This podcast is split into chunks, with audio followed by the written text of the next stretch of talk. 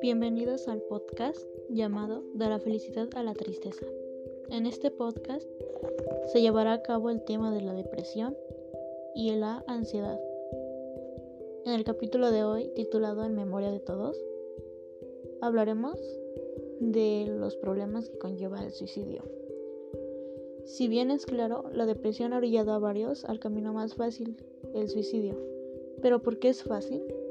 Por una razón, ya que en vez de seguir luchando, tratando de superarlo a pesar de que sea difícil, al momento de suicidarse deciden dejar y terminar todo sin saber que realmente podrías haberlo superado.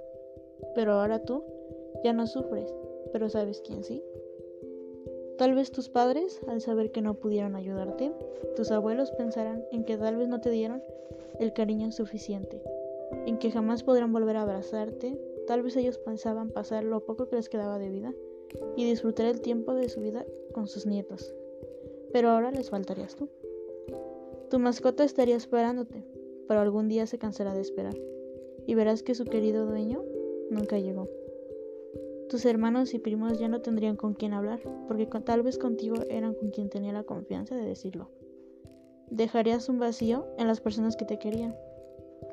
Pero ahora, en memoria de todos aquellos que decidieron marcharse, que tal vez ya no alcanzaron a escuchar un álbum de su nuevo cantante favorito, que no alcanzaron tal vez a ver el final de su serie favorita, que tal vez no vivieron lo suficiente como para que alguien dijera, se fue, pero vivió todo lo que él quería.